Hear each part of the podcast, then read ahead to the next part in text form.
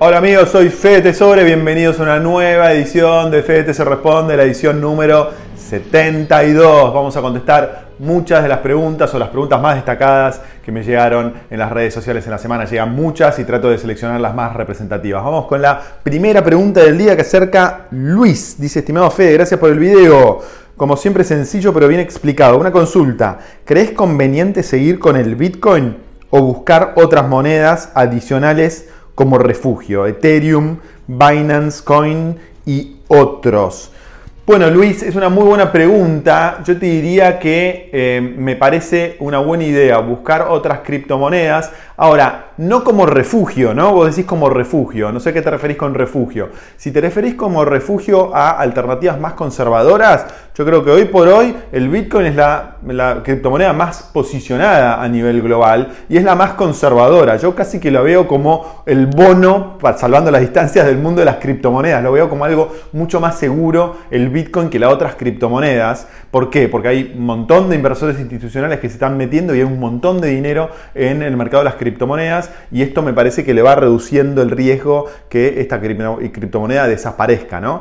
Ahora, si lo que buscas es más potencial, es decir, más oportunidad de, retornos, más este, rentabilidad, ahí sí creo que tenés que buscar otra criptomoneda. Fíjate lo que pasó durante las últimas semanas, o por, lo menos hasta el momento que grabé este video, el Bitcoin había estado más o menos estable, un par de semanas entre 70 y, perdón, entre 54 mil y 57 mil dólares. Y el Ethereum se disparó de 2.000, 2.000 y pico de dólares a más de 3.500 dólares. Y esto pasó con muchas otras criptomonedas. Entonces, lo que te está mostrando esto es que el Bitcoin está mucho más consolidado que el resto de las criptomonedas. Está teniendo cada vez menos volatilidad y las otras criptomonedas están teniendo muchísima más este, potencial de suba y mucha más eh, variación eh, y mucha más perspectiva de crecimiento, sobre todo las más pequeñas. ¿no? Eh, hemos grabado varios videos, inclusive hicimos un vivo hace poco con este, uno, de las, uno de los especialistas de criptomonedas en Inversor Global mostrando un poco esto, pero también hace poco grabamos un, un video sobre las alternativas al Ethereum. Entonces, la respuesta para no irme por las ramas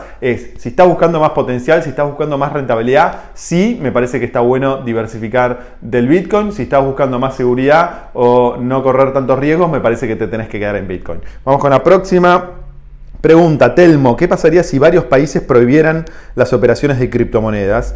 ¿Qué opinás del impuesto que Córdoba aplica a las transacciones de monedas digitales? Bueno, empecemos por la última. Me parece que todos los impuestos que traten de los gobiernos nacionales o provinciales cobrar sobre las criptomonedas son un chiste, son casi imposibles de este, implementar. ¿Por qué? Porque acordate que la gran ventaja de las criptomonedas es la descentralización. No dependés de ningún organismo centralizado para hacer operaciones con criptomonedas y aparte son globales Binance eh, es de un chino que se educó en Canadá y así hay un montón de exchange en todo el mundo. Entonces, ¿cómo el gobierno de Córdoba va a ir a controlar de alguna manera o a, enforzar el pago de un impuesto de una criptomoneda que se hace en China o de una operación que hace un cordobés con un eh, norteamericano o con un este, chileno. O sea, está todo descentralizado, es imposible de controlar. Así que ese sueño de los políticos de crear un impuesto a las criptomonedas lo pueden hacer, pero va a tener un efecto recontra limitado. Ahora, ¿qué va a pasar si los gobiernos prohíben las criptomonedas. Bueno, es un gran tema. Eh, hay algunos países, Nigeria y hay algunos otros países que eh, eh, prohibieron las criptomonedas y lo que provocaron es que el precio de la criptomoneda se incremente, obviamente. y acordate que nosotros eh, está el sistema peer-to-peer, ¿no? Persona para persona a persona. Y eso no se puede controlar. Que, que X le mande criptomonedas a Y, que Juan le venda criptomonedas a Pedro. Es decir, todo eso se puede hacer en forma descentralizada sin la participación de un banco central o de bancos. Entonces va a ser muy difícil controlar eso. Eh, pero bueno, obviamente si todos los grandes países, Estados Unidos, China, Europa, lo hacen, va a ser un desafío para las criptomonedas. Yo no creo que ocurra porque ya hay gobiernos que están abrazando este desarrollo eh, tecnológico e innovación de las criptomonedas y le están tratando de dar más este, desarrollo el, intendente o el gobernador de la ciudad de Miami es un ejemplo, es uno de los políticos que está tratando de traer el mundo de las criptomonedas a su ciudad. Y cada vez más van a surgir más políticos. Entonces, si un país eh, lo, lo, banea, digamos, lo suspende, estoy seguro que va a aparecer otro país que va a decir, no, vengan para acá. Porque genera empleo, genera desarrollo, genera innovación. Así que espero haber contestado tu pregunta. Vamos con la próxima, dice Andrés, hola, excelente videos, una pregunta por favor. Quiero comprar Dodge, estoy en Colombia, ¿por dónde puedo hacerlo de manera sencilla, sin enredos, para luego retirar si así lo deseo? Andrés, lo más fácil es que elijas un exchange en tu país, en Colombia, que sea eh, que te permita operar en, moneda colombiana, en pesos colombianos. Y una vez que tenés, compras una criptomoneda que puede ser el Bitcoin o alguna stablecoin con algún exchange de tu país, podés, si no te permite ese exchange de tu país comprar Doge, puedes transferir esa criptomoneda a, Binance, por ejemplo, y a través de Binance puedes comprar eh, Doge y cualquier otra criptomoneda que se te ocurra. Esa es una muy buena forma de empezar en cualquier país del mundo donde estés. Vamos con la próxima. Walter dice hola Federico, para el caso práctico, si yo invirtiese algún dólar en un futuro cercano, ¿podría sacar ese dinero y usarlo para otras cosas o queda cautivo en Dodge? Dice Walter. Walter, la ventaja de las criptomonedas como Doge es que tienen liquidez inmediata y operan las 24 horas del día, los 365 días del año. Entonces compras hoy y podés vender mañana, siempre vas a tener liquidez. El, riesgo es el precio, no, no la liquidez. Entonces, si voy compras a 60 centavos de dólar, nadie te asegura que cuando vendas en una semana, en un año o en, un mes, esté a 0,80 o a 1 o esté a 0,2. No lo sabes. Tenés riesgo precio, no tenés riesgo liquidez. Podés entrar y salir cuando quieras.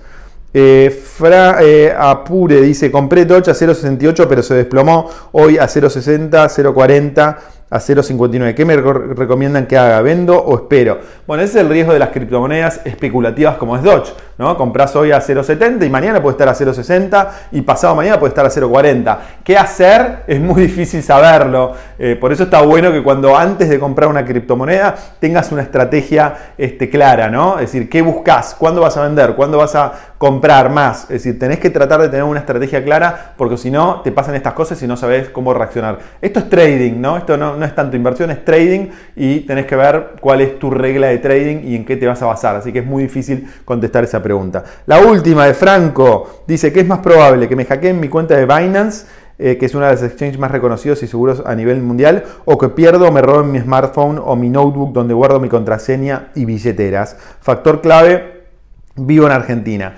Franco, sí, eso es muy personal. Eh, y ojo, pero, pero ojo, un tema. Aunque te roben tu smartphone o tu computadora, acordate que vos podés tener backups y palabras de seguridad que si te roban tu eh, teléfono celular donde tenés tus criptomonedas en una wallet o tu computadora se rompe, vos las podés recuperar. La clave es que esas palabras de recuperación estén en otro lugar, no estén en tu casa o no las tengas en el bolsillo, para que si te roban tu teléfono tampoco te roben las palabras de recuperación, las tengas en dos lugares totalmente diferentes. Entonces, si usás eh, eh, billeteras frías, digamos, y de hardware como un teléfono o dispositivos, tenés solución si se te rompe o te roban esa criptomoneda. Pero ahora, responder, ¿qué es más probable? Que, pierdas tu teléfono y que pierdas tus palabras de recuperación o que hackeen Binance, es imposible saberlo. Lo único que te puedo decir es que hay antecedentes en el pasado. Hace poco pasó un exchange grande turco, que los exchanges pueden quebrar o pueden tener problemas. Binance parece cada vez más improbable que ocurra eso porque tiene más de 13 millones de clientes en todo el mundo y es recontra, recontra sólido, pero uno nunca sabe. Por eso siempre es una buena idea tener este, una parte de tus criptomonedas en tu poder. Pero después cada uno tiene que tomar decisiones autónomas, tiene que investigar y tiene que formar su propia eh, opinión y tomar una decisión autónoma acerca de cómo guardar su criptomoneda. Gracias por estar del otro lado. Acordate de poner tus preguntas, así alimento este, este, esta sección de Fede se responde a futuro, voy a tratar de grabar todo, uno, uno todas las semanas. Ponle me gusta, compartilo, suscríbete al canal si no lo hiciste. Gracias por estar del otro lado y nos vemos muy pronto. Chau.